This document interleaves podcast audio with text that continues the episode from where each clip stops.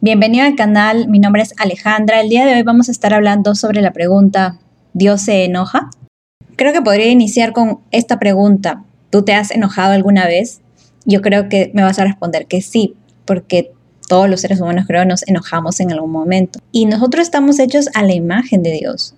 Entonces definitivamente Dios también se enoja. Vamos a ver qué nos dice la palabra. Vamos a encontrar una parte donde Él mismo se describe cómo es él respecto a este punto. Cuando Moisés estaba en, en, el desierto con los israelitas, creo que todos conocemos la historia de Moisés, él estaba recibiendo las tablas con los mandamientos y él estaba en el monte Sinaí y en ese momento desciende la presencia de Dios a manera de una nube y vamos a ver qué dice Éxodo capítulo 34 versículos del 6 al 7. Versículo 6. El Señor pasó delante de Moisés y proclamó, El Señor, el Señor, Dios misericordioso y clemente lento para la ira y grande en misericordia y verdad. Es misericordioso por mil generaciones, perdona la maldad, la rebelión y el pecado, pero de ningún modo declara inocente al malvado.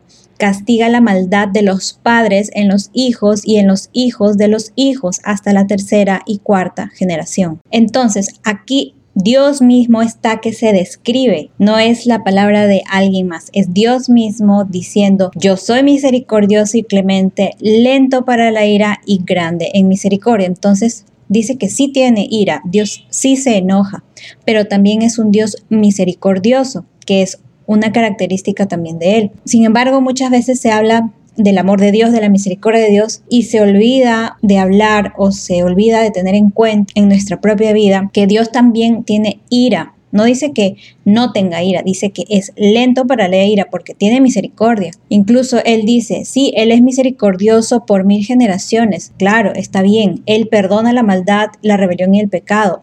Claro que sí, Él lo perdona pero también él mismo dice, de ningún modo declara inocente al malvado y él castiga la maldad. Entonces hay que tener en cuenta que él mismo está diciendo, sí, yo soy misericordioso, sí, yo perdono, pero no voy a tener por inocente al malvado. No es una característica de él. Y sabemos que una de las características de Dios es que Dios no cambia. Él siempre ha sido así y siempre va a ser así ya que esto que él dijo en el Antiguo Testamento, en la época de Moisés, en el libro de Pedro también se reafirma. Vamos a ver qué dice segunda de Pedro, capítulo 2, versículos del 4 al 7. Es un hecho que Dios no perdonó a los ángeles que pecaron, sino que los arrojó al infierno y los lanzó a oscuras prisiones, donde se les vigila para llevarlos a juicio.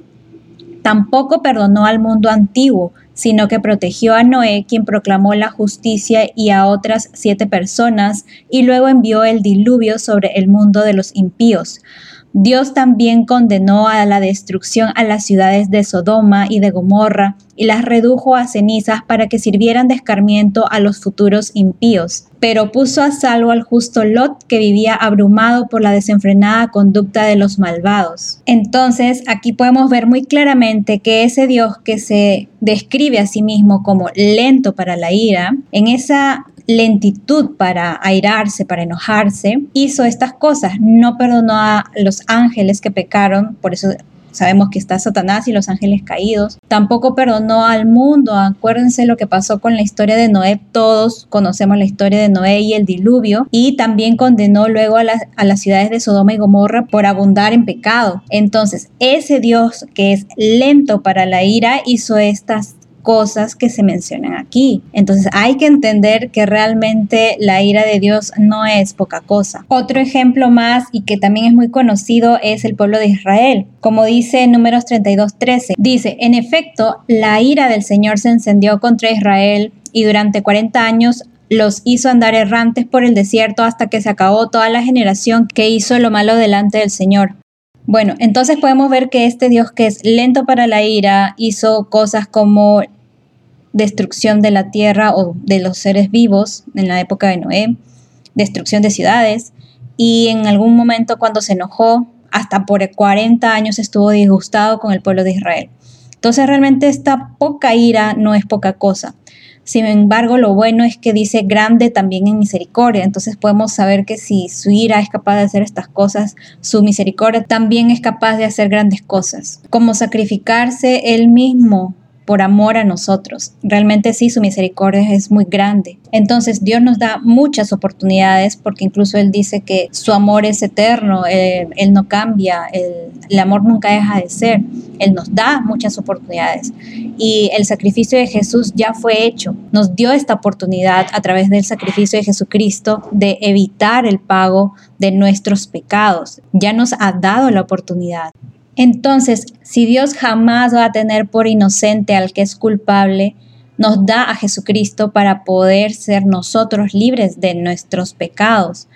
Entonces, ¿cuál es el problema? El problema es que nosotros somos libres de escoger aceptar este sacrificio de Jesucristo o no, o rechazarlo.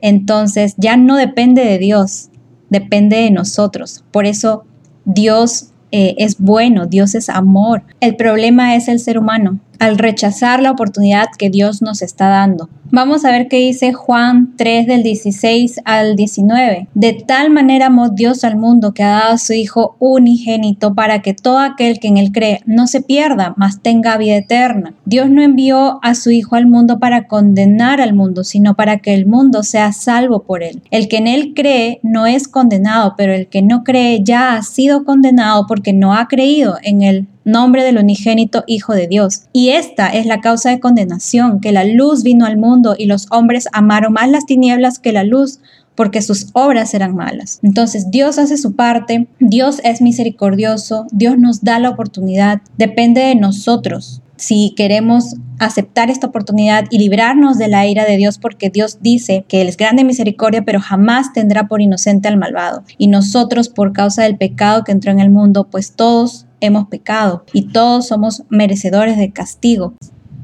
Y ahora en este nuevo pacto con Jesucristo es el periodo que nosotros estamos viviendo ahora, se llama el periodo de gracia, que quiere decir que nosotros estamos viviendo en la misericordia de Dios que nos ha dado esta oportunidad de que tenemos este tiempo para aceptar el sacrificio de Jesucristo para poder librarnos de nuestros pecados y Dios nos está dando este tiempo para que las personas tomen su decisión. Porque ¿qué va a pasar después de tiempo de gracia? Va a venir el juicio final, el fin de los tiempos como los conocemos. Entonces va a llegar un fin como lo podemos ver eh, en una profecía que podemos leer en el libro de Ezequiel capítulo 7. Hay una profecía contra Israel que nos permite entender cómo es que va a actuar Dios cuando es tiempo de castigar el pecado. Dice Ezequiel capítulo 7 versículos del 8 y 9. Muy pronto derramaré mi enojo sobre ti y saciaré en ti mi furor. Dictaré sentencia contra ti de acuerdo con tu mala conducta y te haré pagar por todos tus repugnantes acciones.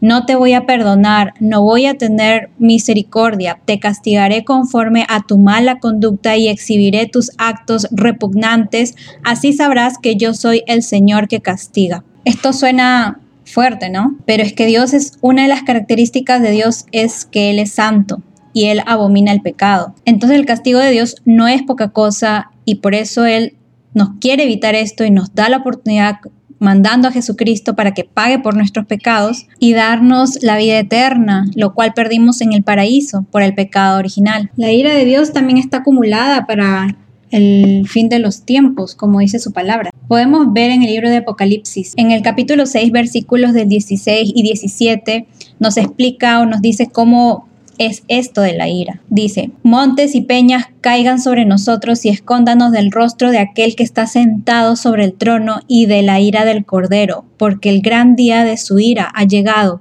¿y quién podrá sostenerse en pie? Entonces la ira de Dios, la ira de Jesucristo, el Cordero, va a ser desatada. Y en el Apocalipsis capítulo 16 nos describe, por ejemplo, un poco más al detalle sobre explícitamente la ira de Dios derramada en la tierra. El versículo 1 de este capítulo dice, oí una gran voz que decía desde el templo a los siete ángeles, vayan y derramen sobre la tierra las siete copas de la ira de Dios.